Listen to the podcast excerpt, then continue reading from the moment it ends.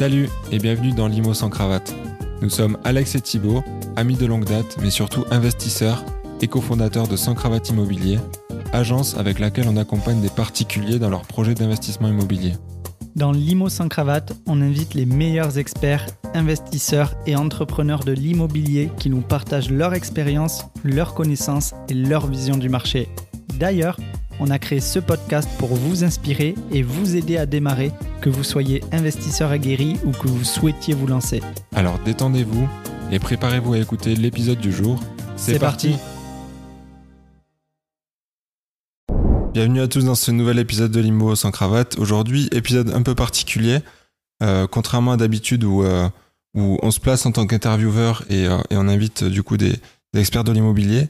Euh, cette fois-ci, on fait un épisode un peu hors série où on sera que tous les deux mois, Alex. Euh, où on va vous parler de, euh, du process, on va dire, pour investir. On va faire un épisode un peu plus axé pour les débutants, pour décortiquer un peu une opération immobilière, euh, d'investissement immobilier, voir comment ça se passe et peut-être parler de nos parcours pour que, pour que vous puissiez, pour que ça puisse vous donner des idées tout simplement. Oui, parce qu'il faut dire qu'on a des parcours assez spécifiques, notamment dans nos investissements. Aujourd'hui, on a investi et on continue, et on continue d'investir alors qu'on n'a pas le fameux CDI euh, dont tout le monde parle. Donc il y a C'est d'autres ça. solutions. C'est ça, donc on va parler de tout ça. Euh, on va peut-être aussi parler un peu de sans cravate. Tout ça dans un épisode un peu hors série. Euh, si c'est pas déjà fait, je vous invite vivement à vous abonner et à, et à noter le podcast 5 étoiles si celui-ci vous plaît. Et puis, et puis on reviendra très fort à la rentrée avec plein de nouveaux invités. Ouais, Il y a du lourd qui arrive. Ouais, plein de, de- d'invités intéressants et, et- et on continue à, à développer le podcast pour, euh, voilà, pour, euh, pour que vous ayez toujours plus de, de contenu et de, de choses intéressantes à, à écouter. Et merci beaucoup à vous parce que si ce podcast euh, continue euh, aujourd'hui et en croissance, c'est grâce à vous. Donc merci à vous. Bon, sur ce, on va démarrer l'épisode. Du coup, Alex, d'habitude, on demande aux invités de se présenter. Donc, toi, on sait que tu t'appelles Alex, mais comment t'es arrivé euh, dans l'investissement immobilier À quel âge t'as commencé Comment ça s'est fait? Waouh. Alors là, il va y avoir un petit chemin. Je vais essayer de faire assez court. Euh, alors, j'ai commencé à investir dans l'immobilier à l'âge de 19 ans. Alors, pour être vraiment précis, c'est que j'ai eu ma première offre d'achat acceptée à 19 ans. J'ai signé un compromis, mais j'ai été propriétaire officiellement à l'âge de 20 ans. Ok. Donc voilà, ça c'est pour la, la petite histoire. Euh, après, comment je suis euh, tombé dans l'immobilier? Euh, ben, Alors déjà, c'est par mon père. Mon père a, on va dire, toujours investi en bon père de famille. Il avait acheté voilà, quelques, ben, quelques biens immobiliers voilà, pour se constituer un patrimoine, hein, tout simplement, sans aller dans l'optimisation ou dans... l'achat régulier en fait et, et ça m'a toujours plus ou moins intéressé de loin. Et c'est euh, vers euh, mes euh, 16 ans où j'ai commencé vraiment à rentrer dedans à m'intéresser de plus en plus euh, euh, à l'architecture et au patrimoine. Et, euh, et derrière après ben, du coup pour mes études j'ai fait une école de commerce donc euh, TBS à Toulouse. Et en troisième année il fallait choisir une spécialisation. Donc j'hésitais entre euh, euh, digital euh, marketing ou euh, spécialisation IMO. Et, euh, et j'ai fait du coup un stage euh, au Canada pendant trois mois dans une start-up sur le digital marketing. Et je me suis vite rendu compte que mes compétences en, en web étaient catastrophiques. Oui, après, elles auraient pu être développées au final. Si Elles auraient pu être développées, mais finalement j'avais T'avais plus d'appétence pour l'immobilier. Exactement. J'avais beaucoup plus d'appétence pour euh, l'immobilier. J'ai. Dans l'immobilier, j'ai jamais voulu être, euh, entre guillemets, agent immobilier, faire de la transaction. Ça m'a jamais trop euh, attiré. Euh, mais c'était plus le côté, ouais, investisseur et développer du patrimoine, quoi. Ok. Donc là, c'était à quel âge que t'as que t'as fait ce, ce cursus? C'était à euh, 20 ans. 20 ans, ok. Ouais, 20 ans, je rentrais, en, je crois, en troisième année. Donc ça veut dire que quand t'as choisi ta spécialisation, t'avais quand même ben, déjà ce projet d'investissement Ouais, du coup. exactement. Donc ça veut dire que t'as dû t'intéresser à l'investissement avant ça. Ouais. Du coup, comment comment Enfin, qu'est-ce qui t'a donné envie? Est-ce que c'était tombé sur, euh, je sais pas, des vidéos YouTube euh, des- Alors, je suis tombé sur des vidéos YouTube. euh, de, de gros, euh, entre guillemets, euh, influenceurs dans l'investissement à l'époque. Et, euh, et j'ai lu un livre aussi, j'avais commencé euh, à lire. J'étais pas du tout, euh, enfin, je lisais jamais. Et là, j'avais découvert euh, presque une passion pour la lecture.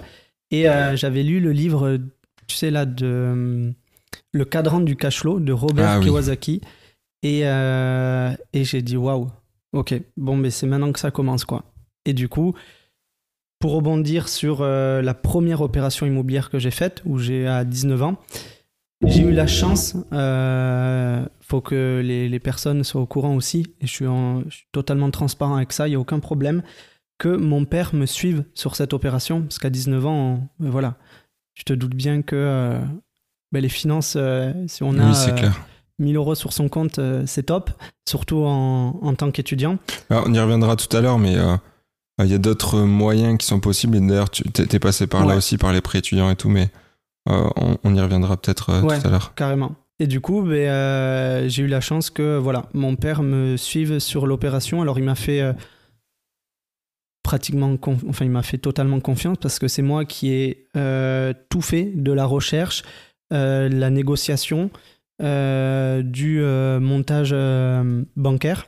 Après, bon, c'est lui quand même qui a porté le projet euh, aux yeux du banquier. Ouais, Mais financièrement. euh, quoi. financièrement, eff- effectivement, on a fait une SCI où j'avais 90% des parts et il avait 10%. Et derrière, après, sur euh, la gestion des travaux, euh, voilà, il m'a fait entièrement confiance et euh, ça m'a demandé beaucoup de sacrifices. Beaucoup de sacrifices sur, ce- sur cette euh, première opération qui n'était pas forcément rentable euh, d'un point de vue sur l'exploitation. Après, justement, on va peut-être pouvoir parler chiffres euh, ouais, euh, avant de reparler sacrifices. Euh, en termes de chiffres, du coup, euh, c'est quoi un peu les chiffres du projet? Ça t'a coûté combien à l'achat, combien en travaux? Alors c'était il y a 6 ans. euh, T'as les chiffres en tête, ouais. je- je- ouais, à peu près. Je crois que la maison était affichée à 70 000 euros. Ok. Je l'ai négocié à 63 000. Je crois qu'en travaux, alors on a eu, on a eu des belles surprises, hein, mais on avait chiffré à peu près euh, 30 000 euros, je crois. En tout cas, l'opération globale sur le financement, on était à 98 000 euros. Ok. Et il y a combien, de- combien de. Quelle surface? Combien de mètres carrés? C'était 63 mètres carrés. Une maison T3, euh, sans copro, euh, sans jardin, une maison de ville. Voilà. Ok. Donc euh, 30 000 euros pour 60. Bon, après, c'était pas la même époque non plus. C'était pas la même époque, ouais. C'était en 2018, je crois, 2017, 2018. Ok. Et euh, donc, euh, ça voulait dire que c'était pas non plus une ruine, je suppose. Enfin, t'as fait quoi comme travaux à l'intérieur? J'ai tout refait. De la toiture, euh, en passant par les façades, les menuiseries, l'électricité, euh, le sol, les murs. Enfin, on a la plomberie. Et t'as fait une. Par contre, t'as fait une partie toi-même, c'est-à-dire Ouais, que. j'ai fait beaucoup, beaucoup de choses. C'est pour ça Ouais. que je disais que ça demandait beaucoup de sacrifices. Hmm. Parce qu'en plus, à l'époque, euh, quand j'ai investi, j'étais en expatriation avec l'école à Barcelone. Donc j'avais l'école à Barcelone. Et euh, je remontais tous les week-ends pour euh, faire les travaux de rénovation, du coup. Pendant que mes potes euh, allaient en boîte à, Mm. à Barcelone euh, s'éclater le week-end, ben, moi je rentrais, je prenais un blablacar, 4 heures de route, et après les week-ends, euh, je, je taffais quoi dans la maison. Et ouais, ouais, c'est c'est ça que ça demande, surtout quand, quand on veut faire les travaux soi-même, etc. C'est beaucoup, beaucoup de travail. Après, c'est euh, c'est formateur. Ah oui, ça c'est sûr, ça a dû euh, te, te driver pour, pour ceux d'après, euh. Ouais, c'est très formateur. C'était un choix aussi. J'aimais ça. Hein. C'était pas une contrainte, hein. pas du tout. Euh, J'aimais ça. J'étais, j'avais un objectif. C'était d'investir, de bien le faire, de d'apprendre le process dans son intégralité. Et euh, c'est pour ça que je disais qu'on a eu des surprises aussi. C'est qu'on avait budgétisé euh, 30 000 euros de travaux. Sauf que euh, derrière, ben, j'avais fait confiance à l'agent immobilier qui m'avait dit que la toiture était bonne. Erreur de débutant, j'avais pas vérifié la toiture à l'époque. Euh, Il y avait des chevrons à changer, enfin toute la couverture, on a repris tout de zéro. Et pour payer la voiture, du coup, j'ai dû vendre. euh, Pour payer la toiture, pour payer la toiture, t'as dû vendre ta voiture. j'ai dû vendre ma voiture de l'époque. Pour la petite anecdote, je n'ai pas racheté de voiture depuis. Personnellement, je pique à droite à gauche. Ouais, ouais, tu te déplaces en scoot, quoi. Ouais, ouais, j'ai le scoot après. Ok. Et euh, donc là, on a vu donc à peu près budget global euh, 100 000 enfin 93 000, tu m'as dit 100 000 Ouais, c'est ça. C'était un financement sur 17 ans, là aussi. Ah ouais. Tu vois, c'était pas optimisé. C'était un choix de ta part ou, Euh, non. Non. Franchement, c'était euh, c'était la banque et, euh, et mon père aussi un peu. Tu sais, à l'époque, c'était des financements sur 15 ans, euh, le moins de temps possible. Donc, euh, j'étais un peu, enfin, j'étais clairement novice hein, à cette époque, donc euh, j'ai suivi. Et euh, c'est après, vraiment, en me formant beaucoup plus, que ben voilà, j'ai vu que et j'ai su que c'était pas Ouais. déconnant de faire des prêts plus longs parce que aujourd'hui sur cette opération, après, c'était pas plus mal hein, finalement parce qu'il y avait un autofinancement. Oui, bah justement, j'allais te demander, du coup, cette maison-là, tu l'as louée à une famille, quoi? Ouais, Et euh, c'était quoi le loyer? C'était une location nue, c'était pas une location meublée déjà, et euh, le loyer était de 640 euros. Ok. 640 euros pour un T3 dans un petit village de 3000 habitants Donc, à 20 minutes de Toulouse. ouais, donc t'étais quoi, 7% brut par là 7-8% Euh, ouais, c'est ça. Ouais, parce qu'il n'y a pas de charge de copro, il y avait de très faibles charges. euh, Ouais, c'est ça. Bon, top. Et, euh, et donc ça, tu me disais, ça, ça faisait pas de cash flow, du coup Non, parce qu'on avait des mensualités de crédit aux alentours des 590 euros, Ah ouais, ouais c'est Quoi chaud. 595. Donc, tu vois, je louais euh, 640 euh, pour payer la taxe foncière, même si c'était une petite taxe foncière, l'assurance PNO et propriétaire non occupant, et après le comptable. Euh, ben voilà, on devait rajouter, je crois, entre, ouais, une, entre 50 et 30 euros par mois Voilà, bon, de notre poche. euh, c'est pas un gros effort d'épargne non plus, surtout que bon, c'est c'est un village qui est pas très loin de Toulouse, donc qui a pris en valeur. Et d'ailleurs, cette maison aujourd'hui, tu l'as revendue, je crois? Ouais, elle a été revendue l'année dernière. 5 ans après, c'est ça à peu près? Ouais, exactement, 5 ans. 5 ans après, et euh, t'as as pu faire une plus-value dessus? Ouais, j'ai pu faire une plus-value aux yeux de l'administration fiscale. Elle était de 70 000 euros parce que derrière, on est venu amortir Ah les oui, travaux. oui. Tu vois, c'est pour ça. On avait déjà déduit les travaux euh, Mais la des plus- revenus locatifs. La plus-value mais- réelle, on va dire, euh, sans l'imposition, t'as combien? Ben, on est à 30. Ouais, c'est ça, 30 000. Sans l'imposition. Donc après, tu rajoutes la l'imposition sur la plus-value Ouais, dessus, c'est ouais. ça Sans l'imposition, euh, c'est ça. Donc c'est une opération. euh, Au final, en, en- en net, net, dans ma poche, avec euh, l'amortissement du capital et tout ça, j'ai eu 30 000 euros voilà, dans ma poche sur cette Bon. opération. Ouais, c'est quand même plutôt, plutôt sympa pour quelque chose qui t'a ben, qui était à peu près à l'équilibre, comme tu disais, euh, 30 000 euros en 5 ans pour une première opération. Pour une première opération, c'est pas mal, sachant que si après on vient le redécouper sur 5 ans, les 30 000 euros, ça fait comme c'est c'est comme si j'avais pris 500 euros par mois, quoi, à peu près de cash flow. Oui, c'est ça. C'est ça, si on, si redistribue. Ouais, clairement. Donc voilà, on s'en sort pas mal. Ouais, et puis comme tu dis, t'étais pas encore 100% formé, etc. T'as beaucoup tout. appris sur le tas aussi, donc, euh, donc euh, J'étais en pleine, euh, pleine pense que- formation. je pense que pour une première opération, il y a, y a- y des gens qui ont... Ouais, il y a pire, Ouais, clairement. clairement.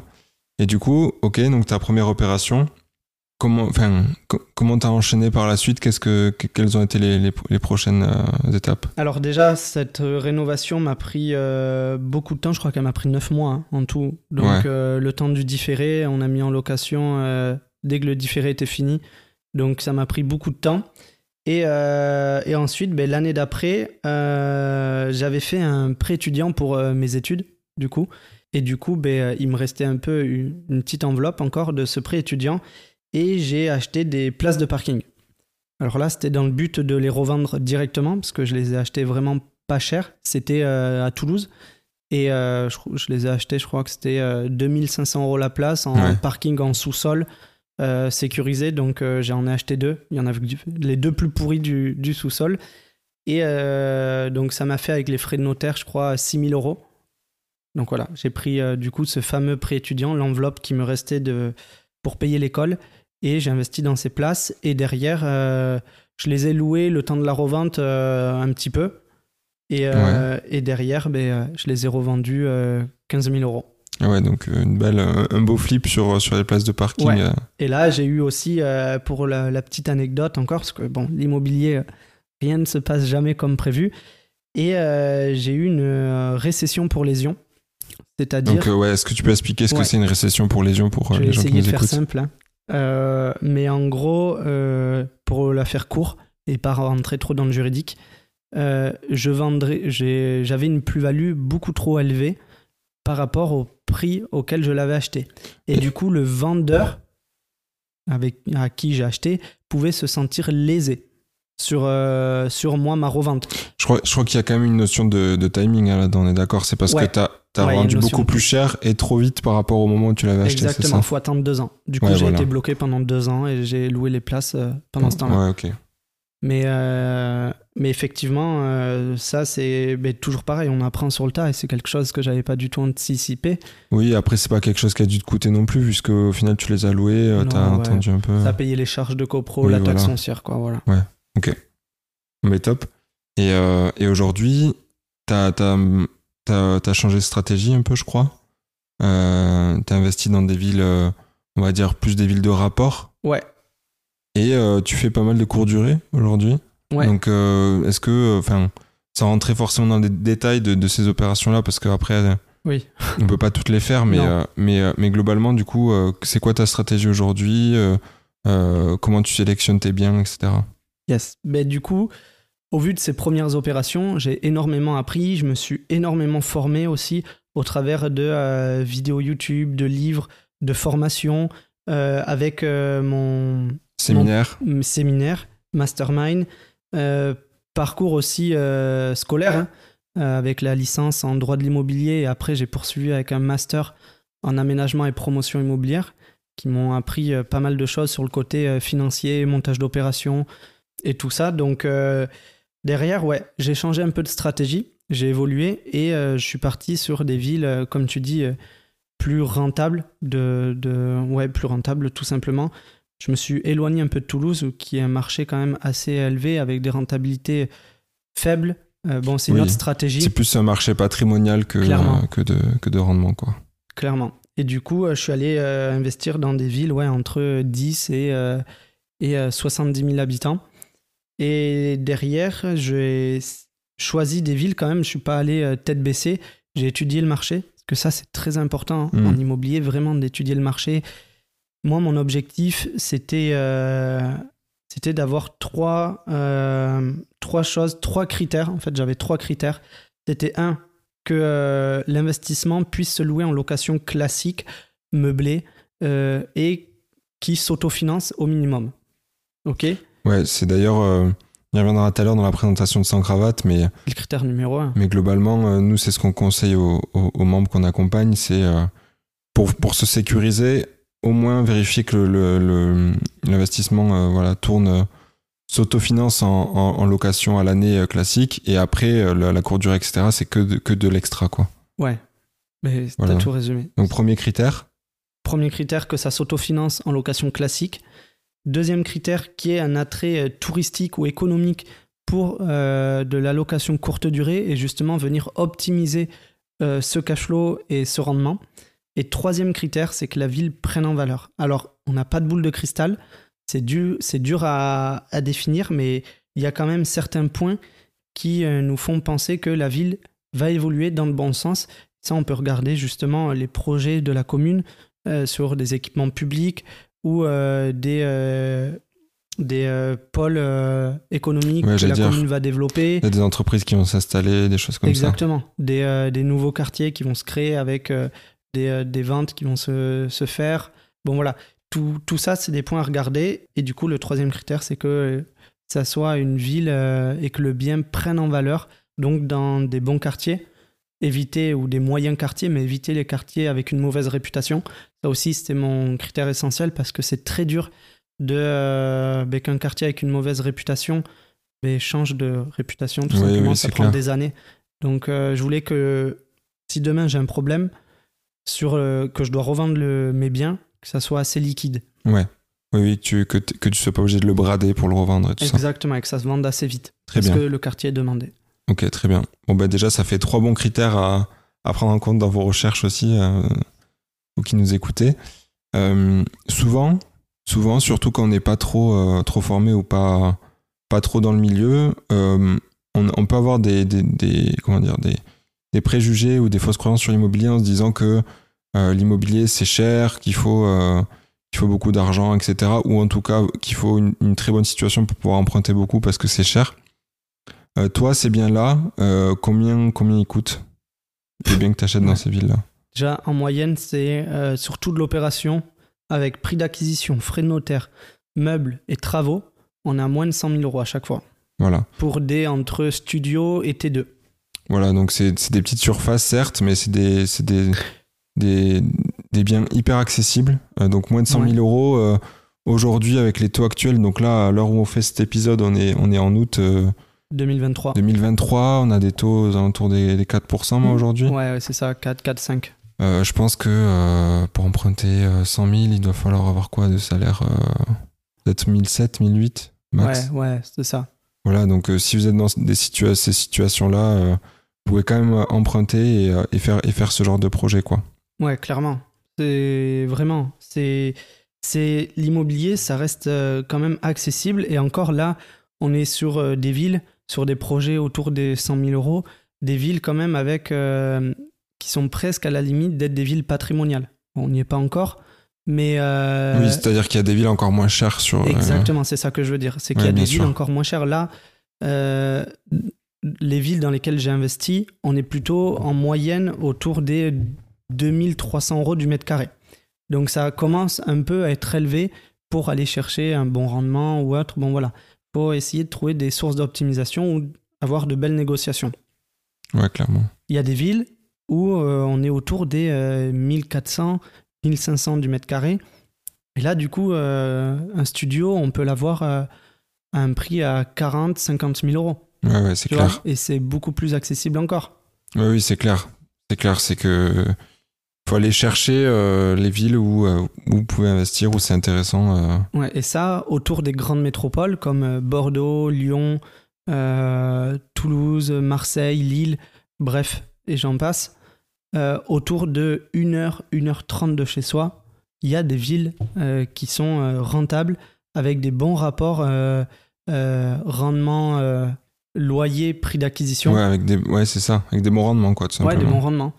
Donc voilà, il faut juste s'éloigner, pas avoir le nez bloqué dans la ville où, où on habite, parce que certes, c'est plus pratique, mais euh, parce que pour faire des visites, c'est plus souple, mais avec de la- de l'organisation, derrière, on peut arriver à trouver des projets euh, rentables très bien Ouais, et ouais. qui vont nous permettre de ne pas être bloqué sur la première opération. Parce que ça, c'est la peur aussi de beaucoup de personnes, d'être bloqué dès la première opération. Clairement. Et c'est d'ailleurs euh, pour ça que, que le premier, il est quand même important. Euh, parce que oui, vous avez le droit de vous tromper, etc. Mais il faut pas que l'erreur, elle soit, euh, comment dire, trop, trop préjudiciable pour, pour votre capacité d'emprunt, etc. Que si vous voulez continuer par la suite et qu'avec le premier, vous avez flingué euh, toute votre capacité d'emprunt, que vous avez un projet euh, qui sort pas de cash flow, etc., vous allez être complètement bloqué par la suite, vous allez être obligé potentiellement de le revendre. Si vous avez mal fait votre étude de marché, etc., peut-être que vous n'allez pas gagner d'argent sur la revente de l'argent. ouais. vous allez perdre énormément de temps, d'énergie, etc. à faire tout ça. Donc, euh, c'est vrai que le premier, il est quand même important pour bien se lancer euh, Oui, dans, dans, dans, la, dans la machine, quoi. ouais, clairement. Ouais, très bien. Et, euh, et donc là, on a vu un peu ta, stratégie, pardon. Euh, ces biens-là, euh, tu les as financés comment? Le premier a été financé via euh, un prêt étudiant. Et donc là, il est en. On rembourse pas encore de, de crédit. De... Enfin, on n'a pas de mensualité dessus encore pour le moment. On est encore en différé. Et au moment du différé, on, vendra le bien pour solder le crédit et passer à autre chose. Et ensuite, euh, les autres ont été financés par un financement classique. Financement classique pour les gens qui euh, qui connaissent pas trop ta, financement amortissable. Ouais, ouais, ta, ta situation, je veux dire, euh, aujourd'hui, t'es pas en CDI, bah, t'es t'as sans cravate, etc. Ouais. Qui est une entreprise quand même encore jeune. Donc, euh, bah, comment tu fais pour les faire financer, même dans cette situation-là, sans CDI, etc. Alors, depuis le début que j'ai commencé à investir, j'ai toujours investi alors que j'avais pas le fameux CDI que tout le monde, euh, que tout le monde, euh, que toutes les banques souhaitent pour investir. Donc, euh, ben, toi aussi, hein, on a des situations un peu particulières et, et euh, ça ne nous empêche pas d'investir. Derrière, il n'y a pas de solution miracle. hein. On va pas sortir euh, les fonds euh, de notre chapeau ou euh, se faire financer. Aujourd'hui, on n'a pas trois ans de bilan, ce que demandent les banques. hein. Euh, bon, même avec un seul ou deux bilans, on peut commencer à, à emprunter avec des bons bilans. Tout dépend de la situation et tout ça. Mais pour en revenir à notre, euh, à notre cas personnel, j'ai fait une SCI avec euh, ma copine, tout simplement, qui me euh, suit dans les opérations, qui est impliquée. Donc on investit à deux.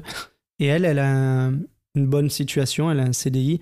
tout ce qu'il faut, pas de période d'essai, avec un, un bon, un bon salaire. Donc voilà, derrière, on met beaucoup d'apports. Par contre, dans les projets, on ne peut pas faire, nous, de financement à 110% en incluant les frais de notaire dans le crédit. On met beaucoup d'apports. Déjà, il y en a un petit peu moins de ce genre de financement qu'il y a 2-3 ans. Mais oui, on n'a pas les situations rêvées pour les banquiers non plus. Donc, non. Donc, mais moi, tu vois, dans, dans mon cas, par exemple, sur, le, sur le projet que, que, je suis en train de faire. Toi, tu as eu un bon financement. Ouais, ben en fait, il a. Donc, bien sûr, j'investis aussi avec ma copine. Donc, mais pas un SCI, toi. Je profite de sa capacité d'emprunt, non pas un SCI en nom propre. Mais le banquier a quand même pris en compte mes revenus, même si, même si on n'avait pas les, les, fameux 2 ou 3 ans de bilan sur la société. Il m'a quand même pris en compte des petits revenus. Donc, donc je pense que c'est aussi le, bah, toujours pareil, hein, l'interlocuteur qu'on a en face à la, à la, banque. Euh, qui, euh, qui est hyper important quoi hein, parce que bah forcément là s'il avait pas pris mes revenus en compte on n'aurait même pas pu faire le projet qu'on fait aujourd'hui ouais. donc euh, donc hyper important de trouver le bon interlocuteur et, et parfois ça prend du temps moi j'ai eu de la chance ça allait assez vite mais mais parfois ça prend du temps ouais mais justement pour en revenir à ton opération tu dis que tu n'aurais pas pu te faire financer mais as dans quoi tu as investi? Moi, je suis curieux. Ouais, et eh ben, euh, donc déjà, pour, pour faire un petit peu l'histoire, moi, j'ai pas commencé du tout aussitôt qu'Alex dans l'immobilier. C'est venu beaucoup plus tard, euh, après justement avoir rencontré Alex et Étienne, notre troisième associé, où on a commencé à, beaucoup parler euh, investissement, que ce soit en bourse, euh, IMO, etc. On a fait, ben, on a monté sans cravate, et, etc. Et donc pour moi, c'est venu beaucoup plus tard l'immobilier. Et c'est venu un moment bah, où, on avait déjà lancé la boîte, etc. Donc, euh, bah, j'appréhendais énormément le financement.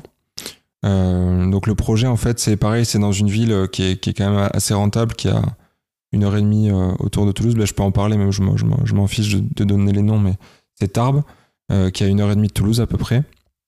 Et on a acheté du coup un appart, de, un grand appart de 110 mètres carrés, euh, dans le but d'en faire une colocation. Donc bah, quand on l'a acheté, pour le coup là il était vraiment très, très dégradé l'appart, donc il y a énormément de travaux.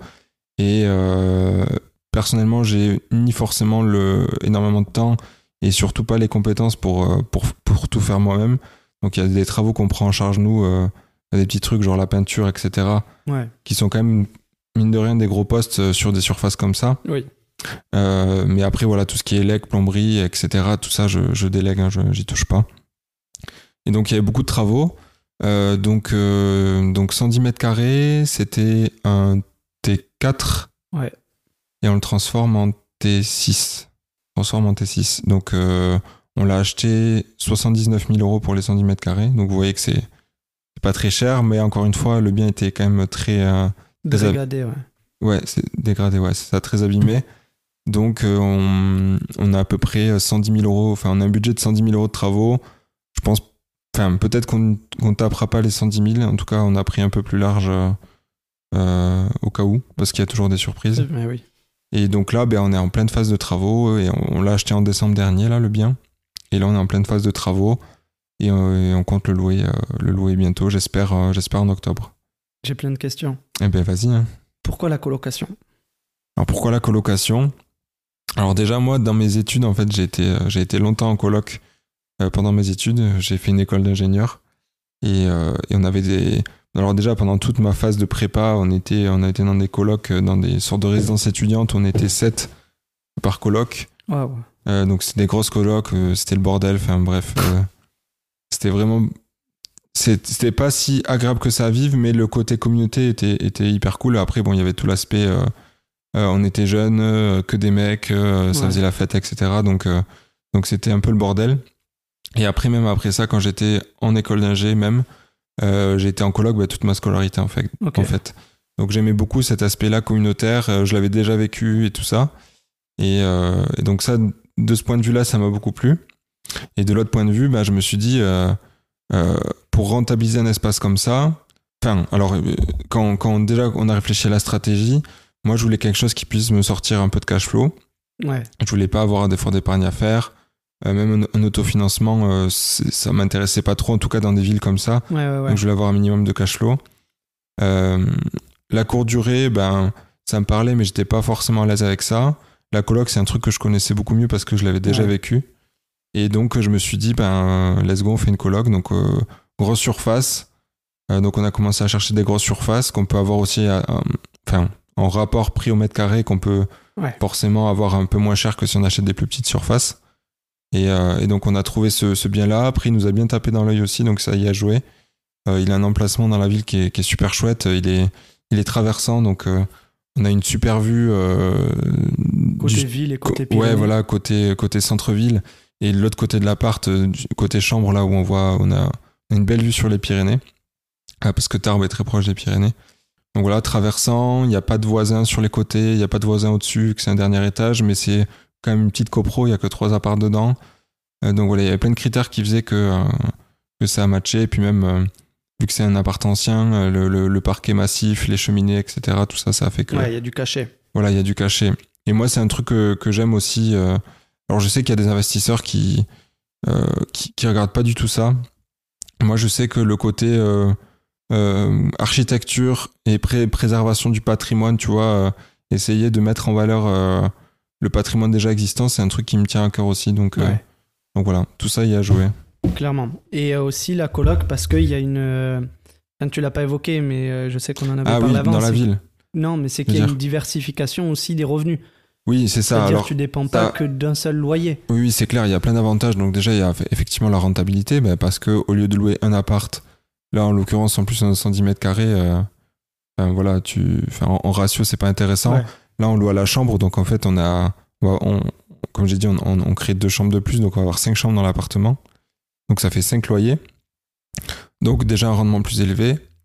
Forcément une diversification aussi, ben, parce que s'il y a s'il y a une rotation de locataires, s'il y a des impayés, etc., ben, vu qu'on qu'on fait payer à la- on va faire payer à la chambre, Ouais. euh, bah, ça nous sécurise aussi un peu de ce point de vue-là. Euh, c'est quelque chose aussi, euh, ça, ça je l'ai découvert en échangeant avec d'autres investisseurs, bah, certains qu'on avait invités sur le podcast et même d'autres en dehors dans des événements. Mais euh, c'est quelque chose que tu peux aussi beaucoup auto- automatiser sur tout ce qui est La euh, gestion. ouais, sur la gestion, sur tout ce qui est état des lieux d'entrée, état des lieux de sortie, etc. Euh, tu peux faire participer beaucoup les colocataires au process et donc t'éviter toi de faire les allers-retours, etc. Enfin voilà, pour moi il y avait plein d'avantages à faire de la coloc. C'est une ville aussi, on n'en a pas parlé, mais qui a la demande pour ça. Ouais. C'est pas. Je, je pense que Ça allait être ma deuxième question. Pourquoi Tarbes pour faire de la colocation, par exemple? Ouais. Comment tu as analysé la demande Comment. euh, Ben, J'allais venir déjà, c'est une ville où il y a, hum, il y a quelques écoles. Donc il y a une école d'infirmière, il y a un IUT, donc euh, une fac, quoi. Euh, une, une école d'ingé aussi qui est assez, assez cotée dans la région. Et surtout, ouais, 'fin, en fait, en proportion d'habitants, il y a énormément de- d'étudiants en Tarbes. J'avais une stat comme quoi c'était à peu près euh, 10% d'étudiants dans la ville. Ouais. Ce qui est énorme pour une ville de, Oui, une oui, ville oui. de cette, ta- de cette taille-là. Donc déjà, il y a beaucoup d'étudiants. Après, en fait, euh, pareil, encore une fois, en, creusant le sujet, en, parlant avec des gens, je me suis rendu compte que la colocation, c'est plus du tout quelque chose qui est réservé aux étudiants. Euh, là où on avait cette image-là avant, où voilà, c'est étudiants, les soirées, les machins. En fait, j'ai l'impression que la colocation, ça se démocratise beaucoup et c'est de, enfin, ça intéresse aussi de plus en plus les, les jeunes actifs, on va dire, sur la période de transition où ils sortent d'école, euh, ils n'ont pas forcément encore euh, leur partenaire ou ils, ils vivent pas encore forcément avec, ils commencent à bosser, etc. Et ils n'ont pas envie de vivre seuls. Euh, déjà, ils vont payer moins cher en loyer en prenant juste une chambre dans une coloc que s'ils prennent un appart tout seul. Ouais. Et puis, il y, a- cet aspect de, de vie en communauté, quoi. Donc, ils ont toujours quelqu'un euh, à qui, pe- à qui parler, avec qui échanger, avec qui manger, etc., quoi. Et donc, il y a beaucoup de jeunes actifs qui, aujourd'hui, sont intéressés par la coloc et c'est plus du tout réservé aux étudiants. Et ben, je crois que c'était dans, dans les premiers épisodes qu'on avait fait euh, avec, euh, Anthony. avec Anthony Guillermin, que je vous invite à, l'écouter, euh, qui lui a fait une grosse coloc aussi. Il disait que lui, il avait aucun étudiant dans sa coloc. Ouais. C'est que des jeunes Que actifs. des jeunes actifs, ouais. Et du coup, ben, on s'est dit, euh, ben, certes, il y a des étudiants, donc dans tous les cas, on aura de la demande pour ce genre euh, d'appartement, mais on va quand même essayer de cibler les, jeunes actifs. Donc ça veut dire qu'on met, euh, on a prévu de mettre des prestations un peu, un peu plus élevées dans l'appartement. Euh, donc déjà dans la rénovation, on fait de la qualité. Et puis on va inclure un peu de service. Comme quoi, par exemple? Euh, on va faire passer une femme de ménage Ouais. régulièrement dans les, dans les communs. on va, on prend en notre charge tout ce qui est internet, électricité, etc. Donc ça veut dire qu'en fait, le- la personne peut venir poser ses valises. Ouais. L'appartement est entièrement équipé. Il n'a pas besoin d'acheter d'autres meubles ou quoi. Il, il a tout ce qu'il faut. Il n'a pas besoin d'ouvrir un contrat d'électricité, pas besoin d'ouvrir un contrat internet. Il a tout qui est inclus. Euh, il a une femme de ménage qui passe. Et, euh, et on compte mettre aussi des, euh, un peu plus de, d'abonnements type Netflix et, et tout ça qui seront intégrés dans le, Ok, cool. dans le loyer. Comme ça, il, enfin, la personne a vraiment rien à faire. quoi. Trop bien. Et après, voilà, ça passe par euh, essayer de réfléchir à, à comment optimiser la chambre pour qu'elle soit la plus agréable possible. Donc euh, là, là j'ai pas, enfin, on n'a pas assez de surface euh, pour, euh, pour pouvoir faire une salle de bain dans chaque chambre, comme on voit dans certaines colocs. Ouais. Donc c'est pas du, on va dire, du, du haut de gamme à ce point-là. Mais déjà, on a fait deux salles de bain parce que une, on trouvait que ça faisait, ça faisait trop peu. Et puis après, les chambres, on essaie de les penser pour que ce soit des jeunes actifs ou des étudiants, donc en les rendant pratiques, en mettant des, des espaces où ils peuvent bosser, où ils peuvent se connecter à Internet directement dans la, dans la chambre en mettant des prises Ethernet, etc. Enfin voilà. En plus, tu as ce recul parce que tu l'as vécu. Tu Oui, as c'est passé ça. toute ta scolarité en, en coloc. Donc, tu sais quels sont les, euh, les points que demandent du coup les, euh, les colocataires. euh, ce qui peut-être te manquait aussi, toi, quand tu étais Ouais, clairement. étudiant. Donc, euh, Clairement, ça y joue forcément. ouais, vu, que, vu que je l'ai vécu, je sais un peu à, à quoi, à quoi ils peuvent s'attendre et qu'est-ce qu'ils cherchent. Quoi. mais ça, c'est bien. Ouais, ouais, Top. complètement. C'est un, un point fort. Et du coup, pour parler maintenant du financement, parce que ça, c'était le gros point. Tu te posais beaucoup de questions, tu avais Ouais. peur aussi de, de ce financement. Ouais, ouais, bah, clairement, en fait, bah, le projet, du coup, en comptant, euh, euh, comme j'ai dit tout à l'heure, les 110 000 euros de travaux, il y avait 80 000 euros d'acquisition, plus les frais de notaire, on était euh, bah, quasiment à 200 000 euh, d'acquisition. Sachant que moi, bah, on, venait de démarrer sans cravate, donc je crois qu'on n'avait même pas un an de bilan.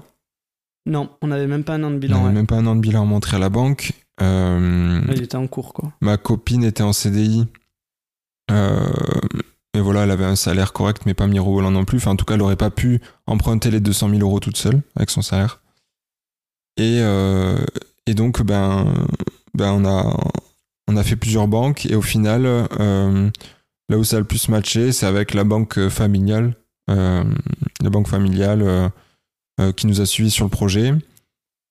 Moi, c'est un truc que j'aime bien conseiller, c'est c'est commencer par la, la banque euh, qui vous connaît le mieux. Bien sûr. Euh, bon, parfois, ça ça va pas le faire, hein, donc il faudra aller voir ailleurs. Mais là, en l'occurrence, il nous a fait confiance. Alors, on n'y est pas allé non plus les mains dans les poches. hein. Euh, donc, euh, on avait très bien préparé notre dossier. Euh, on avait fait une étude de marché hyper complète, etc. Moi, j'ai, enfin, on, on l'a pas évoqué, mais j'ai bossé un petit peu en banque d'affaires avant, avant de qu'on sans cravate. Et donc, euh, j'avais l'habitude de, de monter ces dossiers de financement-là, de, de savoir comment les présenter, etc. Donc voilà, après, j'ai tout déroulé devant le banquier, euh, combien ça allait nous coûter, combien il y avait en travaux, combien on allait pouvoir le louer. Je lui ai montré euh, des, des, entre guillemets, des preuves de ce que j'appuyais, de Ouais. qu'on allait pouvoir le louer à ce prix-là. Voilà, qu'on était, qu'on était à peu près sécurisé sur la location, etc. Et puis voilà, il nous a suivi sur le projet. Donc en fait, il m'a pris en compte des petits revenus. Parce que même si ça faisait pas un an de bilan, voilà, on avait des petits revenus. Et je crois que euh, il, il a, il a quand même euh, minoré le revenu que j'avais.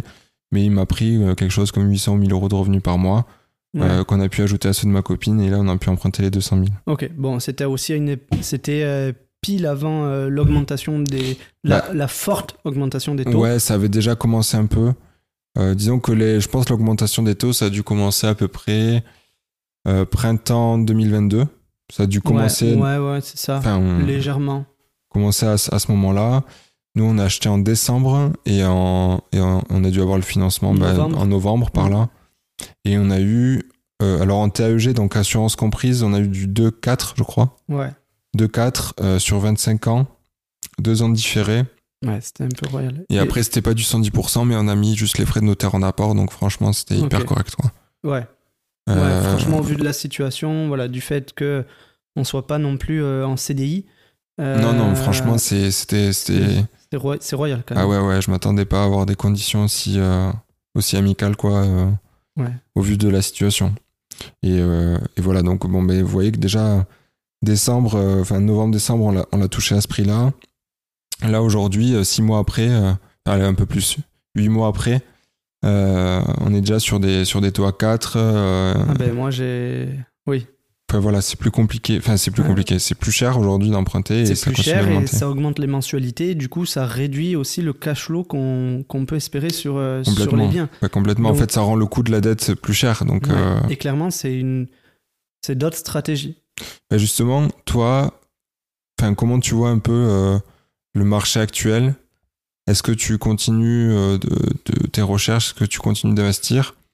Et euh, bah, ouais, comment tu vois le marché actuel? Qu'est-ce qu'il faut faire pour, euh, investir correctement en 2023 quoi? Alors déjà, oui, je continue toujours d'investir. Pour moi, c'est juste une, fausse excuse, l'augmentation des taux. Alors oui, elle est présente, mais derrière, le coût de l'inaction, de ne rien faire, c'est, entre guillemets, on ne peut pas le chiffrer, mais ça coûte beaucoup plus cher que de ne rien faire, au final.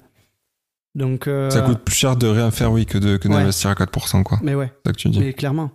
Parce qu'on on se crée du patrimoine, il y a un enrichissement latent qui, euh, qui est euh, capitalisé chaque mois. Donc, euh, passer à l'action, pour moi, ça reste une priorité, malgré l'augmentation des taux. Et pour ça, effectivement, j'ai changé de stratégie. Donc, euh, c'est-à-dire que avant, sur une location classique, j'arrivais à avoir du cash flow. Qu'il était faible, mais ça dégageait du cash flow avec mes marges de sécurité et tout ça. Tout était nickel. Aujourd'hui, en location classique, euh, sur les biens sur lesquels je me positionne, euh, dans des villes toujours rentables, hein, aux alentours des euh, 1800, 2300 euros du mètre carré, euh, ben, j'ai plus de cash flow positif. Clairement, j'arrive même plus à avoir un autofinancement avec l'augmentation des taux Hmm. parce que je mets euh, à chaque fois dans mes bilans des taux à 4,5 aujourd'hui, là en août 2023. Euh, si je mets des taux à 2 ou 2,5, là je repasse en cash flow positif. Bien sûr. Donc, euh, comme tu dis, le coût de la dette est plus cher. Derrière, euh, j'utilise d'autres stratégies. Pas, par exemple, je vais partir sur des bails mobilité à des étudiants, par exemple, ou euh, des personnes qui sont en mission pendant 5-9 mois. Et, euh, et après, je vais exploiter l'été en location courte durée, justement pour essayer d'avoir un, un autofinancement ou un petit peu de cash flow. Je suppose qu'aussi ça, ça joue à l'acquisition. Peut-être que tu vas négocier un peu plus euh, Ouais, agressivement que- qu'il y, a- qu'il y a quelques mois, quoi. Ouais, clairement. Surtout qu'aujourd'hui, ben, là encore, euh, je me suis euh, positionné sur un bien la semaine dernière. Euh, je suis en cours de compromis sur un autre bien que, où j'ai eu une offre d'achat acceptée en, en juin. Donc je continue toujours d'investir, mais les négociations sont plus importantes. Effectivement. Surtout que généralement, enfin, je parle pour mon cas personnellement, c'est des biens qui sont, qui sont retournés à la vente, qui, ont, qui avaient déjà été vendus, mais les acquéreurs n'avaient pas eu leur financement, les derniers acquéreurs. Donc euh, derrière, on- quand on arrive avec une situation stable, alors stable, bon, Tout est relatif. voilà, tout est relatif, mais quand, entre guillemets, maintenant on a l'expérience, euh, ben, on peut se permettre de, de négocier et d'avoir des, euh, des projets qui vont au bout, quoi. Ouais, ouais, clairement. Et là, on parlait de l'augmentation des taux, mais du coup, euh, en, en termes de marché en règle générale aussi, bah, ce qu'on remarque, c'est que les acheteurs euh, se font beaucoup moins prêter, quoi, Ouais. font beaucoup moins se financer. Ouais, clairement. Ce qui veut dire que les vendeurs euh, ont du mal quand même à, à vendre. Bon, ça dépend des secteurs. Il y a des secteurs toujours, des secteurs. ouais. toujours aussi demandés, mais on va dire de manière globale, euh, les vendeurs euh, ont du mal à vendre. Ouais. Parce que ben, il y a- ils ont des opérations qui. des gens qui se font pas financer, des opérations qui pètent, etc. Bon, les agents immobiliers, pareil, hein, c'est un peu la galère.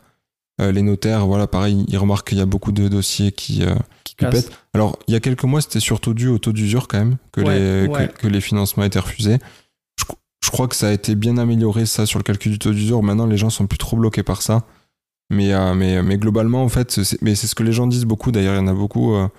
Fois, j'échange sur, sur Insta avec, avec des gens qui me disent que, que pour eux, c'est pas le moment d'investir parce que les prix sont hyper élevés et les taux sont hauts. Mm. Et qu'il n'y a pas eu trop encore de correction du marché au niveau des prix.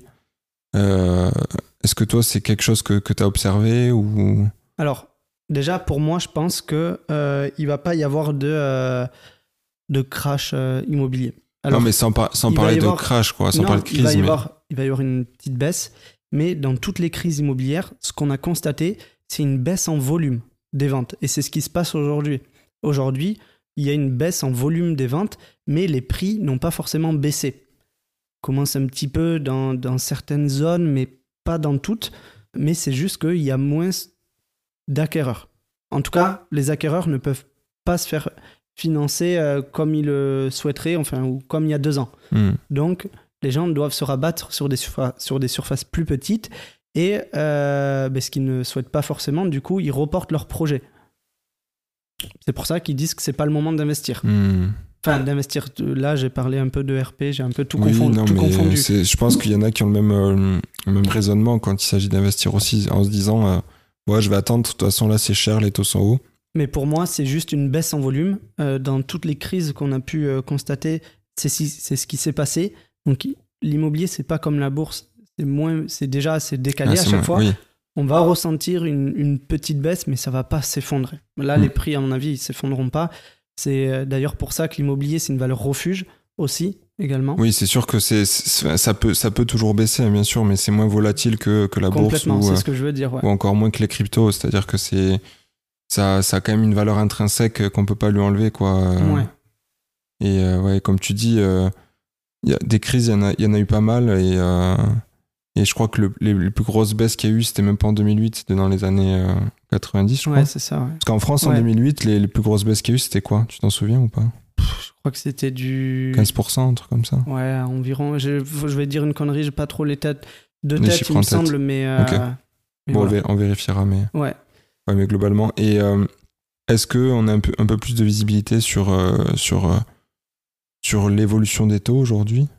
Alors là, j'ai pas de boule de cristal. euh, L'évolution des taux, euh, je sais pas aujourd'hui. Je sais que moi, sur mes opérations, pour justement dégager un peu de cash flow, euh, je mets plus d'apport.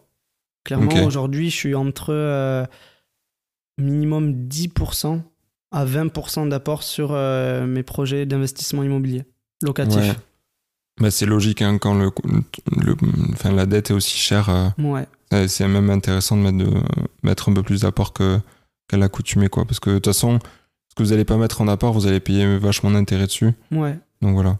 Mais après, de toute façon, pour moi, tant que l'opération est rentable, c'est-à-dire tant que la rentabilité elle dépasse euh, le coût de la dette, ben, Oui. vous, vous vous enrichissez euh, Ouais, ouais, clairement. automatiquement. Quoi. Donc, Et puis, si on prend l'opération dans sa globalité, si euh, on estime que dans 5 ans, toujours on n'a pas de boule de cristal, mais qu'il va y avoir une évolution euh, des prix de l'immobilier, même si elle est minime, derrière on aura amorti du capital. déjà, on aura amorti.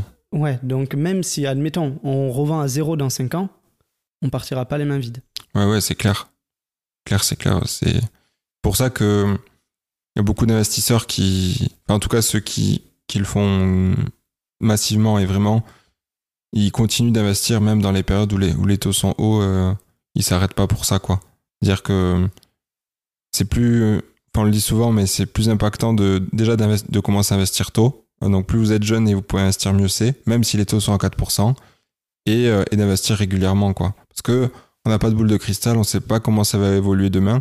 Donc si vous attendez que les taux baissent pour investir et que les taux ils baissent que dans 5 ans, je, je dis n'importe quoi, Ouais. hein, c'est Ouais, ouais, hypothétique, mais ça risque de baisser avant. Mais si vous attendez dans 5 ans, ben en fait ça fait 5 ans où vous auriez pu potentiellement avoir du cash flow, amortir du capital et, euh, et vous enrichir quoi. Et gagner en expérience aussi. Et gagner en expérience parce qu'en fait oui, plus, plus on délaye le, le, le, le- le Mais- premier pas et plus... euh, et- Enfin voilà, et Mais plus, complètement, plus on met du temps à prendre. Je suis beaucoup plus à l'aise maintenant euh, sur les opérations. Ah c'est normal. que ce soit sur tout, sur la recherche, l'optimisation, les travaux, le financement, l'exploitation, que euh, sur ma première opération où j'ai dû vendre ma voiture. C'est normal. Et ça, euh, ça c'est, je pense c'est un truc général dans tous les domaines, mais vous pouvez faire toutes les formations du monde. Il n'y a rien qui remplacera euh, une Le vraie expérience et le passage à l'action. Vous allez apprendre euh, 15 fois plus sur un projet que, que sur une formation. Et Ah, c'est normal en fait. C'est, c'est hum, la, la connaissance, enfin, c'est. Il faut, il faut, comment dire, il faut l'appliquer pour, pour pour qu'on sûr, l'intègre vraiment. surtout Quoi. dans l'immobilier où chaque euh, projet est différent, chaque projet a ses clair. spécificités, contexte à prendre en compte, la ville. Bon, Il y a plein de choses. Il peut y avoir Ouais, des ouais, problèmes de, de copro, des, des problématiques euh, d'urbanisation, enfin, d'urbanisme, euh, des. Enfin, voilà. plein de choses, des, des problèmes techniques. Euh, et, euh, et en soi, un investisseur, c'est quoi? C'est résoudre des problèmes. Ouais, c'est ça, bah, c'est que ça même. Vraiment. Donc, euh, c'est comme un, un entrepreneur. D'ailleurs, il y a beaucoup de personnes qui euh, font le rapprochement entre ben, l'entrepreneuriat et l'investissement immobilier. C'est une sorte d'entrepreneuriat. C'est clair, bah, c'est finalement c'est gérer un projet de A à Z, coordonner des différents corps de métier pour que le projet aille au bout. Donc ça. Et pour toi, quel est le plus gros point euh, en investissement immobilier, le point le plus important pour venir sécuriser son projet? Pour moi, je dirais c'est sur le, prix d'acquisition. Euh, Bon, après, il y a toute une partie à, étudier sur les, loyers, le rendement, etc. Mais pour moi, si on veut vraiment éviter de faire des grosses conneries, euh, on prend le prix d'acquisition, on y ajoute le budget travaux qu'on compte y mettre avec les frais de notaire. On regarde euh, combien ça fait au, au prix total sur, euh, par mètre carré, donc en, en Ouais. divisant le prix total par la surface Ouais, ça nous donne euh, un, un nombre. Et pour moi, il faut que ça, ça dépasse pas le prix moyen au mètre carré de la ville. ouais, ok. Euh, comme ça, ça veut dire qu'avec un bien euh, bah, neuf, puisqu'on l'aura rénové, enfin, pas, pas neuf, mais en tout cas un bien rénové propre, on a un prix euh, qui est inférieur ou égal au prix mo- moyen au mètre carré, ce qui veut dire que on est à peu près sûr de pouvoir le revendre à ce prix-là si on, si on a besoin de le vendre euh, demain. Ouais. Et du coup, pour moi, ça sécurise dans le sens où on est sûr de pas avoir euh, acheté trop cher ou euh, voilà, si on a besoin de le, de le revendre, pouvoir le revendre rapidement au prix Sans du marché, voilà, sans perdre d'argent. C'est pour moi, c'est le truc minimum à, à- à vérifier. Ouais. Quoi. Mais c'est ce qu'on fait nous dans nos opérations. On fait dans nos OP, c'est ce qu'on conseille à nos membres chez Sans Cravate. Voilà, pour moi, ça permet de, de se sécuriser un petit peu. Quoi. Ouais. On Et est d'ailleurs, euh, on n'a pas trop parlé de Sans Cravate, du coup, finalement, euh, on arrive presque à la fin de cet épisode. Euh, du coup, bon, je connais déjà la réponse, mais on va, on va, on va faire, voilà, on va faire poser la question pour nos auditeurs. Du coup, Sans Cravate, ça a démarré comment? C'est quoi? Alors, sans cravate, c'est une longue, enfin une longue histoire. C'est déjà l'histoire de trois potes. Euh, trois potes qui sont passionnés par euh, l'investissement, que ce soit sur les marchés financiers ou l'immobilier et l'entrepreneuriat en général. hein. Euh, clairement, c'est ça. Au début, ben, euh, du coup, on a commencé avec euh, ben, Thibaut et Étienne aussi, notre troisième associé. On avait créé une association, donc une, une assoce. euh, Oui, loi 1901, euh, Voilà. but non lucratif. classique, justement pour avoir quand même une petite structure, parce qu'on organisait des événements type soirée After work, ouais, séminaire. Voilà, aussi. des petits séminaires aussi euh, au début, justement sur euh, l'investissement en bourse et euh, en immobilier. Donc, bon, ça, c'était il, y a- il y a trois ans à peu près. On animait aussi un blog où on écrivait des articles toutes les semaines, que ce soit sur les marchés financiers ou sur l'immobilier. On des a eu aussi, ouais. exactement une chaîne YouTube où là, c'était up, beaucoup plus axé sur la, la bourse et les marchés financiers Ouais, que clairement. Étienne euh, animé. Ouais, Voilà. big up à Étienne d'ailleurs s'il si nous écoute. Yes. Et, euh, et du coup, ben, tout ça, ça a mûri. Donc là, c'était dans la phase de nos études. Et, euh, et ensuite, à la sortie de, euh, de nos études, à tous les trois, euh, ben, on a souhaité avancer et un peu structurer et voilà, créer une, une boîte justement ensemble dans, dans cette partie euh, qui concerne l'investissement immobilier. C'est ça, et puis on a. hum, En fait, à la- quand, à l'époque, on organisait des petits séminaires, etc. euh, des- déjà, des gens étaient venus nous voir euh, pour savoir si on pouvait leur donner des conseils, les accompagner sur Ouais. leurs projets, etc. Donc, c'est un peu de là que, que finalement le le- l'idée de ce, que- de ce qu'est sans cravate euh, immobilier aujourd'hui euh, s'est développée, quoi. Donc, en fait, on, on accompagne les gens, c'est, on va dire, une sorte euh, de format hybride entre de la formation et du coaching, et on, on accompagne les gens euh, de A à Z dans leur projet, de la recherche, en passant par euh, l'acquisition, euh, la négociation, le financement, Le bilan financier, euh, c'est ça, euh, le- l'exploitation. l'exploitation, la fiscalité, voilà, de, vraiment de A à Z, on accompagne les gens euh, dans leur projet d'investissement immobilier, souvent leur premier d'ailleurs, Ouais, clairement, on co-construit le projet avec eux. c'est ça, c'est ça, et puis on est avec eux à chaque étape euh, euh, Ouais. pour les, euh, bah, pour qu'ils soient jamais seuls en fait, qu'ils aient toujours des réponses à leurs questions, surtout la durée du projet. L'accompagnement, ça dure combien de temps, Thibaut? Tu le sais pas? Euh, pose la question. Bah, L'accompagnement, en fait, il est, euh, il est jusqu'à la mise en location du bien. Ok. Donc, euh, donc, euh, donc c'est, c'est vraiment jusqu'à ce que la personne ait fini son projet jusqu'au bout, quoi. Ok. Donc, on est sûr de, de laisser personne derrière. Et c'est l'avantage du- cool. de l'accompagnement. Du coup, là, on a plein temps dans, dans cravat immobilier aujourd'hui. C'est vraiment notre activité principale, ce qu'on fait tous les jours.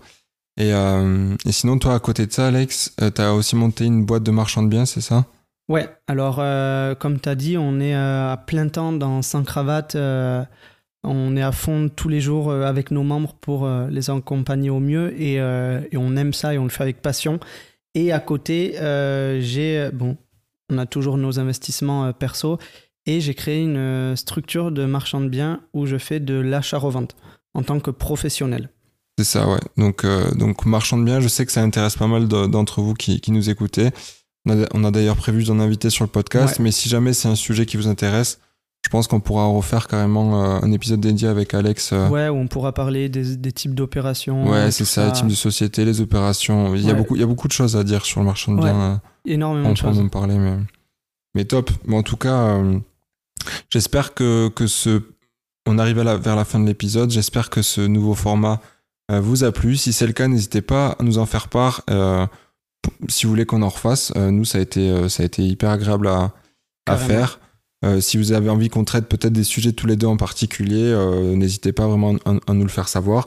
Si vous voulez nous contacter d'ailleurs, le plus simple c'est sur Instagram. Donc c'est facile pour nous suivre, c'est sanscravate.imo. Euh, d'ailleurs on partage, euh, on partage un peu toutes les news, euh, tout- toutes les news du podcast et même de, de, de la boîte sur le sur l'Instagram, nos projets aussi, Nos etc. projets, ouais. Donc n'hésitez pas à venir nous suivre. Pareil, si vous avez envie de, de- vous avez besoin d'infos, vous avez envie de parler euh, euh, IMO, de vos projets, etc. euh, on est hyper ouvert. Vous pouvez venir nous parler en DM. On est toujours dispo pour, pour répondre aux questions. Et on a très récemment mis à jour nos profils LinkedIn. On va enfin commencer à publier sur LinkedIn. Donc n'hésitez pas à nous suivre aussi sur LinkedIn. Euh, pareil, il y aura les news du podcast, il y aura du contenu. euh, euh, Différentes d'Instagram. Ouais, différent qui va qui va sortir toujours pareil sur l'immobilier, sur l'investissement immobilier, c'est ça qui nous qui nous passionne. Donc voilà. Encore une fois, j'espère que cet épisode vous a plu. Si c'est le cas, n'hésitez pas à vous abonner encore une fois pour nous le faire savoir. Euh, et, à- et surtout à noter le, le podcast 5 Ouais. étoiles sur votre plateforme Ça, ça préférée. nous aide vraiment beaucoup. Euh, sur ce, on vous dit à la prochaine. On va reprendre les épisodes euh, plus classiques pour les prochains épisodes. Euh, comme on vous a dit, il y a des beaux invités qui arrivent sur le podcast. Donc euh, restez connectés et à très vite. À très vite. Ciao. Ciao. C'est déjà la fin de cet épisode de Limo sans cravate. Bravo et merci pour l'avoir écouté jusqu'au bout. Si ça vous a plu, merci de le partager autour de vous, que ce soit à votre famille, à vos amis ou à vos collègues. La meilleure façon de nous soutenir, c'est de noter le podcast 5 étoiles sur Apple Podcast ou Spotify en y laissant un commentaire. Et surtout, n'oubliez pas d'en parler autour de vous pour nous aider à grandir. On vous dit à très vite pour un prochain épisode. Ciao